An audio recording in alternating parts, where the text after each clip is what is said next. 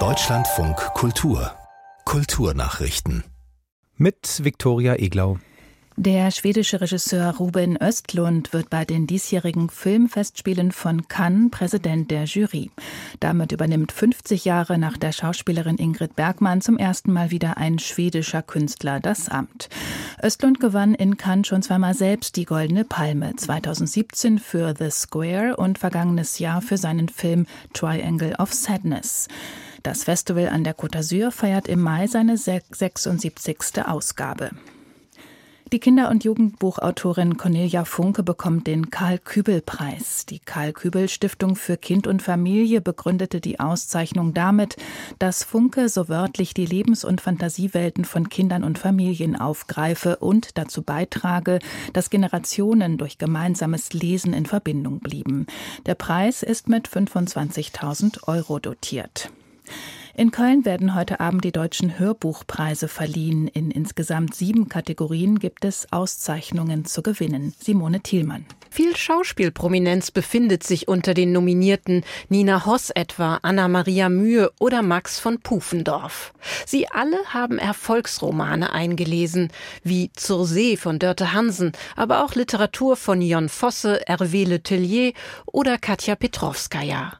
Aus 351 Einreichungen hat die Jury 21 Nominierungen herausgefiltert in Kategorien wie Bestes Hörspiel, Beste Unterhaltung, Bestes Kinderhörbuch oder in der noch recht jungen Kategorie Bester Podcast. Die Musikindustrie in Deutschland hat erstmals seit 20 Jahren wieder die Umsatzmarke von 2 Milliarden Euro übersprungen. Wie der Bundesverband Musikindustrie mitteilte, lag das Umsatzwachstum im vergangenen Jahr im Vergleich zum Vorjahr bei 6,1 Prozent. Insgesamt wurden 2,07 Milliarden Euro umgesetzt.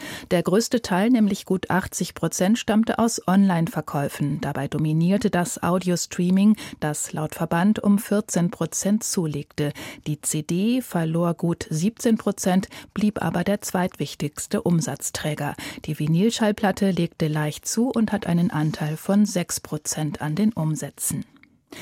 In den USA und Kanada müssen Regierungsbeschäftigte die chinesische Kurzvideo-App TikTok von ihren Dienstgeräten löschen, wegen Sicherheitsbedenken. In Kanada gilt das Verbot seit heute. In den USA verfügte die Regierung von Präsident Biden, dass Behörden 30 Tage Zeit haben, um sicherzustellen, dass TikTok auf Diensthandys und anderen Geräten nicht mehr genutzt wird. Die chinesische Staats- und Parteiführung kritisierte dies. Benjamin Eisel. Die Sprecherin des Außenministeriums Mao Ning sagte in Peking, die Weltmacht Nummer eins habe Angst vor einer App, die junge Leute mögen. Die US-Regierung solle die Grundsätze des fairen Wettbewerbs respektieren und ein offenes Umfeld für Unternehmen aller Art schaffen. Was die Sprecherin nicht sagte, TikTok ist für die 1,4 Milliarden Menschen in China gesperrt. Dort gibt es nur die zensierte chinesische Version Douyin. Darüber hinaus sind fast alle großen ausländischen Apps und Internetseiten in China nicht ohne weiteres nutzbar, darunter Twitter, WhatsApp, Facebook, Instagram und Angebote von Google.